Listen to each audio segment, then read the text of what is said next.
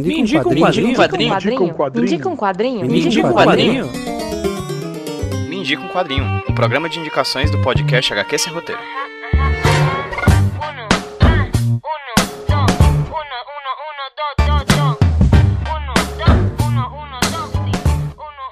Aí pessoal, beleza? Aqui quem fala com vocês é o Pedro, trazendo pra vocês mais um Me Indica um Quadrinho, um podcast de indicações aqui do HQ Sem Roteiro Podcast. E hoje quem vai indicar um quadrinho pra vocês não vai ser eu, vai ser um convidado mais do que especial, que é ouvinte e fã da HQ Sem Roteiro e que decidiu criar o seu próprio projeto sobre quadrinhos. Hoje a gente recebe a indicação do Ian Lopes, lá do Balão de Fala, Instagram e Twitter. As redes sociais vão estar linkadas aí no post pra vocês, ele também vai falar quando ele estiver indicando o quadrinho dele, que é bastante interessante. Eu ainda não li e tô muito interessado porque é de uma editora que tá dando que falar, que é a Comic Zone, e é um quadrinho de um país que, convenhamos, tem muita coisa boa e muita coisa boa ser lançada aqui no Brasil, que é a Argentina. Hoje o Ian vem falar com a gente sobre A Grande Farsa, um quadrinho lançado pela Comic Zone, que diferente de outras edições lançadas ao redor do mundo, aqui no Brasil ela traz uma compilação de duas histórias: A Grande Farsa, que dá nome à obra, e Iguana, que também é uma obra dos mesmos autores, mas que tem tudo a ver uma obra, uma HQ, uma história junto com a outra. E vocês vão entender o porquê com a fala do Ian, que tá muito boa essa indicação, tá bem bacana, espero que vocês curtam bastante. Então, fica aí a indicação tanto da Grande Farsa como HQ, quanto o projeto Balão de Fala do Ian. Sigam nas redes sociais, acompanhem o trabalho dele,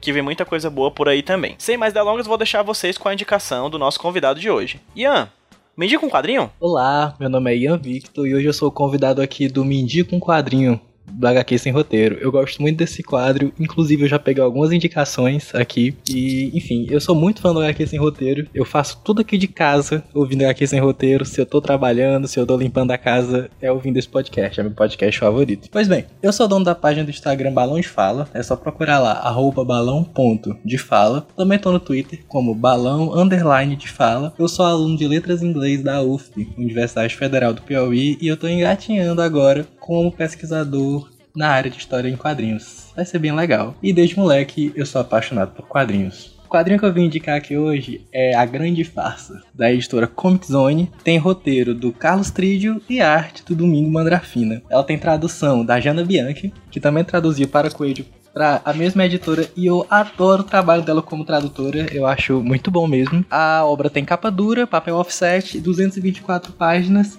e, além disso, tem uma capa exclusiva da edição brasileira, que ela foi feita pelo Tiago Ferreira e pelo Tom Lima. O Tiago Ferreira que é dono da editora Comic Zone. Além disso, é uma edição integral, ou seja, a, a Grande Farsa é a primeira história, mas ela tem outra história no mesmo universo chamado Iguana. Na maioria dos outros países, ela foi lançada em duas edições, mas aqui no Brasil, ela foi lançada em uma edição integral, contendo já as duas histórias. Então, né? Eu tive muito interesse na grande farsa devido a esse pequeno boom de quadrinhos argentinos que tá rolando no Brasil. Já tem um tempo que as editoras estão olhando para nossos irmãos e trazendo coisas de lá pra cá, né? E eu tô gostando demais, cara. Eu não fazia ideia de como é rico e como tem coisas legais tão perto da gente. A editora Figura trouxe o Morte Cinder, né? Trouxe também o informe sobre cegos. Vai, vai trazer o Ernie Pike, né? E o Kraken também já teve uma campanha aí no Catarse. A Comic Zone, além da Grande Farsa, também já trouxe o Eternauta, que é um quadrinho também que eu amei. E aí, enfim, eu comecei a me apaixonar por esses quadrinhos argentinos. Pois é, eu amei todos esses quadrinhos que eu comentei agora, mas o meu favorito foi a Grande Farsa. Nossa, sério, eu me diverti tanto lendo isso. É um quadrinho que ele te pega na graça,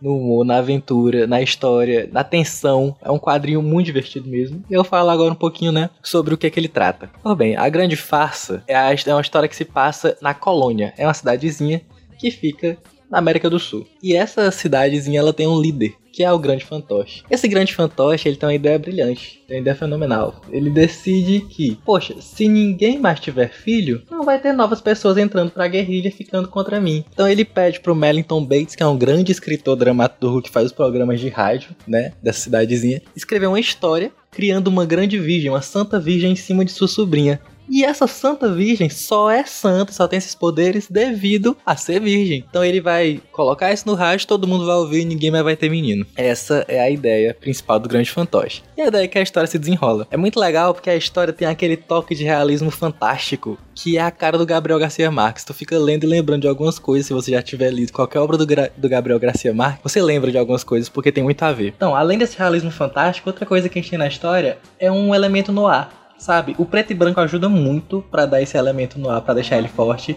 E além disso, temos também uma teatralidade na história, porque as histórias são anunciadas. Os personagens secundários, eles anunciam o que há por vir. Eles anunciam flashbacks, eles comentam cenas, então dá uma teatralidade que eu nunca tinha visto antes em história em quadrinhos e eu amei ver pela primeira vez. E aí a gente tem a segunda história do encadernado, o Iguana. O Iguana é o nome do personagem que já apareceu na primeira história, e aqui a gente vai descobrir por que, que ele causa tanto medo na colônia. O Iguana ele é um personagem que tem poder militar, ele tem poder sobre os militares, é muito interessante isso. E aí a história foca numa repórter norte-americana que vai até a colônia ouvir relatos dos cidadãos, tanto gente que gostava como gente que não gostava dele, e tem o melhor personagem de todo o encadernado que é um papagaio pinguço, e tudo que ele fala é hilário. Sério, é muito bom. A gente pode fazer uma correlação com as duas histórias da Grande Farsa com a ditadura militar argentina, né? O Carlos Trídio, ele foi afetado pela ditadura. Ele teve uma revista que ele trabalhava cancelada na época, que era a Satiricon. E aqui a gente vê uma coisa interessante. Na primeira história, a gente tem a ditadura em si, né? A cidade está sob uma ditadura. Então a gente vê toda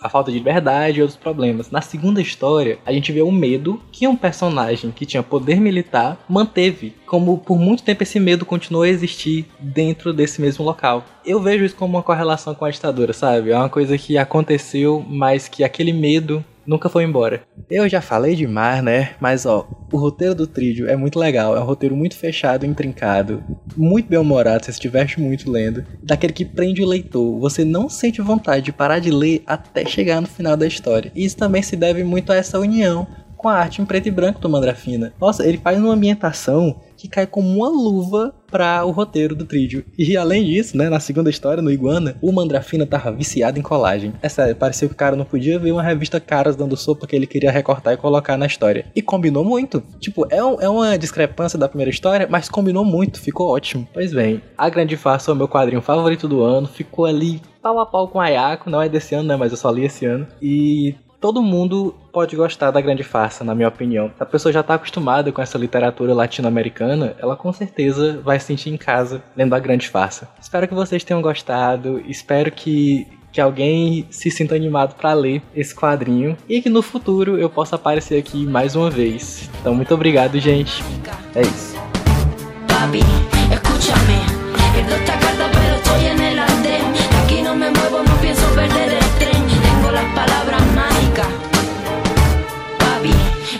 me.